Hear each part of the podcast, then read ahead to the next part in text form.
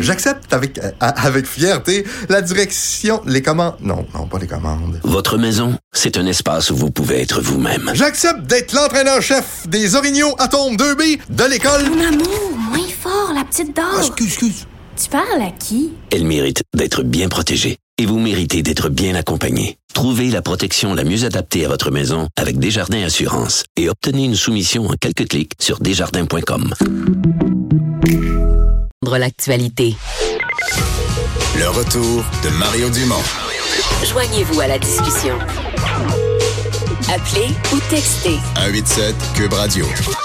1877 827 2346. On est de retour avec Normand Lester pour notre tour d'horizon de l'actualité dans le monde. Bonjour Normand. Bonjour. Et nouvelle euh, arrivée cet après-midi, une bonne nouvelle pour l'économie du, du, Québec et du Canada, la fin des tarifs douaniers sur l'aluminium et l'acier. Oui, c'est levé dans 48 heures. Hein. Finalement, les Américains euh, là-dessus ont décidé tout à coup de, de céder. Tout le monde a été surpris, semble-t-il, euh, les négociateurs canadiens et Trudeau lui-même. Ce qui arrive, c'est que Trump et peut-être aussi sur surtout ses conseillers économiques en disant tu peux pas en même temps faire la guerre, une guerre économique, une guerre commerciale à la Chine, puis faire en même temps une autre guerre commerciale contre les États-Unis et le Mexique. Alors là, bien sûr, les, le, le, conflit des tarifs avec la Chine, c'est beaucoup plus important. Il a décidé donc de, de régler avec nous. De, mais, de mais, régler mais, avec nous, évidemment, pour l'industrie de l'aluminium au Canada et au Québec en particulier, ouais, c'est un important. plus. Et là, là, ce qui craignait, parce que ce qu'on voit dans les rapports, c'est que les, les, dernières négociations des derniers jours, Trump avait peur que la Chine utilise comme, comme on a une frontière terrestre, là, utilise le Canada ou le Mexique. Ou les deux. Ou les deux comme lieu de passage, par exemple, pour que l'acier chinois puisse rentrer aux États-Unis par la bande. Là. Oui, puis il y a une clause spéciale là, dans l'accord qui a été négocié qui va faire qu'on va surveiller des deux côtés si effectivement là il y a un accroissement surprenant euh, donc d'acier ou d'aluminium qui pourrait venir de la Chine pour entrer aux États-Unis. Mais une autre chose aussi que Trump voulait régler parce qu'il pense déjà là aux élections de, de 2020 et là, bien sûr, sa base électorale dans le Midwest américain, les États agricoles du Midwest américain est en révolte contre lui à cause justement de son conflit des tarifs avec la Chine. Alors, le Canada, en représailles contre les tarifs sur l'aluminium et sur, et sur l'acier, avait imposé des tarifs contre les produits agricoles américains. Là, nous, on va laisser tomber ça.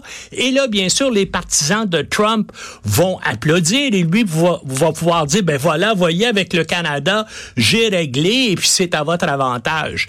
Et puis, bien sûr, Trudeau va aussi utiliser ça dans les élections qui s'en oui. viennent à l'automne. Il va dire, voilà, regardez, j'ai réussi à tenir tête à Trump. Oui, parce que pas M. Trudeau, son entente de libre-échange de l'automne dernier, d'octobre dernier, il restait quand même un gros fil qui pendait. Là. On avait réussi une entente de libre-échange oui. avec les Américains, mais dans deux secteurs névralgiques pour notre, notre économie, les douanes étaient restées. Là. Ouais. Ça, ça faisait que son entente, là, tu comprends, il manquait. Il manquait Et là, ben, c'est fait, puis on devrait remercier la Chine pour ça, parce ah oui. que là, Trump a dit, ben là, il, il peut pas se nég... il peut pas se battre sur tous ces fronts-là. Il a cédé pour lui sur la chose qui était euh, relativement moins importante, bien sûr, que son conflit commercial et tarifaire avec la Chine. Tension entre les États-Unis et euh, l'Iran, on en est où? On en est, je pense, à une désescalade euh, actuelle parce que parce qu'il euh, y avait un bateau qui était parti oui, ben la non, c'est qu'on avait les satellites espions américains avaient découvert là qu'il y avait euh, sur des bateaux iraniens qui se déployaient dans le golfe Persique qu'il y avait des missiles à bord de ces navires-là qui étaient présentés comme des navires civils. Et c'est pour ça semble-t-il qu'il y a eu l'alerte générale là où on a dépêché des bombardiers B-52 et un, un, un, groupe aéronaval dans la région. Mais là, ça sort dans le Wall Street Journal et puis dans le New York Times, c'est que les Iraniens, eux autres, craignaient d'être attaqués et c'est là qu'ils ont commencé à déployer ces navires-là parce qu'ils se sont dit une attaque américaine est imminente. Pourquoi? Parce que du côté américain, il y a deux votes en guerre dans l'entourage de Trump, son conseiller à la sécurité nationale John Bolton et son et son secrétaire d'État Mike Pompeo. Ça fait 20 ans qu'ils disent il faut faire la guerre, il faut changer de Mais régime. quoi? On a l'impression que le président Trump, il est pas si vent en guerre que ça. Ben que, non, lui, que, lui, là-dessus- que lui, dans le fond, là, il veut éviter toutes les guerres. Il joue au tough, mais qui. Ben c'est ça. Et là-dessus, lui-même a fait une déclaration publique hier. Je ne veux pas de guerre avec l'Iran. Il a même proposé des négociations directes avec des dirigeants iraniens. Ça a été rejeté immédiatement là par Téhéran en disant il n'est pas question qu'on négocie avec euh, les États-Unis. Alors on assiste là à une baisse de tension. Mais ce qui est dangereux quand les deux parties là euh, dé- déploient des forces militaires à proximité les uns des autres au Moyen-Orient, c'est que bien sûr un incident imprévu, ça provoque euh, Ouais. euh, des échanges de tirs. La, la moitié des guerres dans le monde Ben ont, oui. ont parti sur des, Exactement, sur des gaffes, des, malentendus. Ouais. Euh, les déchets canadiens aux Philippines.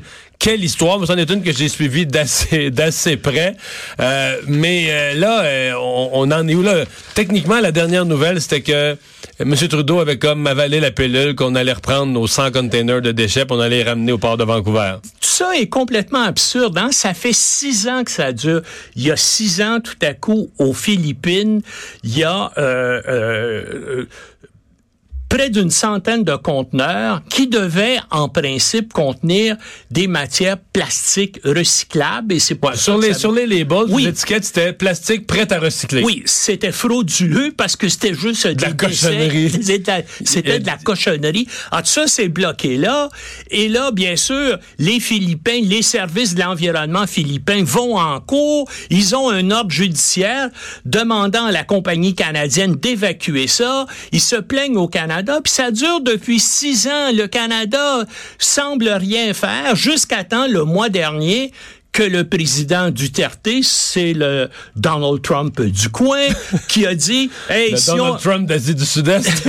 du sud-est asiatique, a dit, hey, si le Canada règle pas, je vais déclarer la guerre au Canada.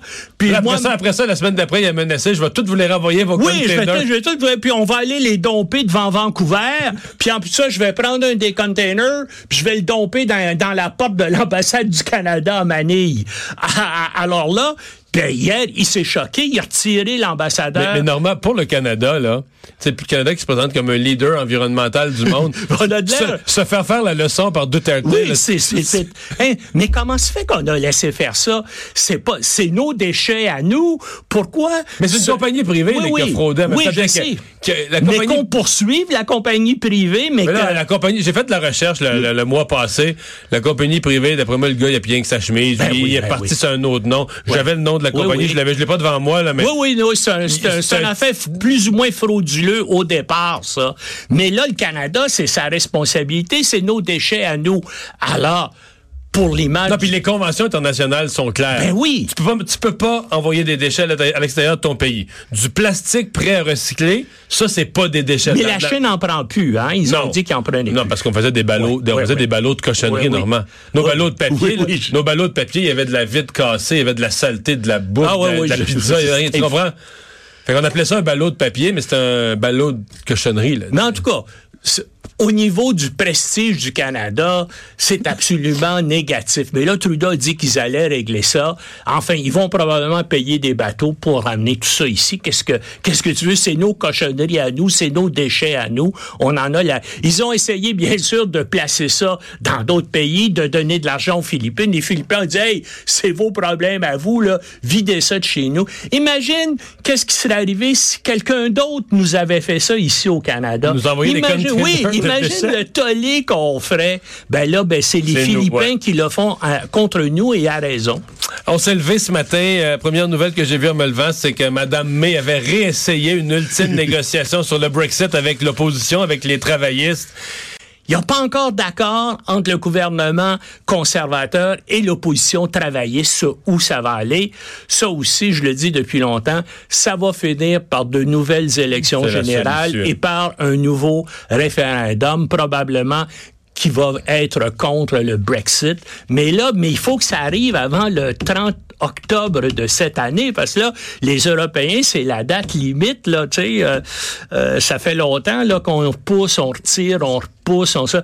Euh, les Européens, eux autres, d'après moi, là, ils changeront pas d'idée. Alors, il faut que les Anglais, d'ici là, organisent des élections et peut-être même un référendum. On verra bien. Mais ce qui est sûr, c'est que Mme May s'en va. Là, il va y avoir la chicane dans le Parti conservateur pour voir qui va la remplacer. Non, parce que c'est des divisions profondes. Il y a des, il y a des conservateurs pro-Europe, il y a des conservateurs pro-Brexit dur, il y a de tout, là. Puis on, on dit même que ça, ça risque de, évidemment, faire une scission dans le parti. Et, euh, en tout cas, il y a... il Mais les travaillistes sont pas unis non plus, parce qu'il n'y a, il y a pas un parti qui Ah est non, uni le- sur cette Le question-là. là. système politique, tout l'ensemble de la classe politique britannique l'est complètement fissuré dans plusieurs directions différentes.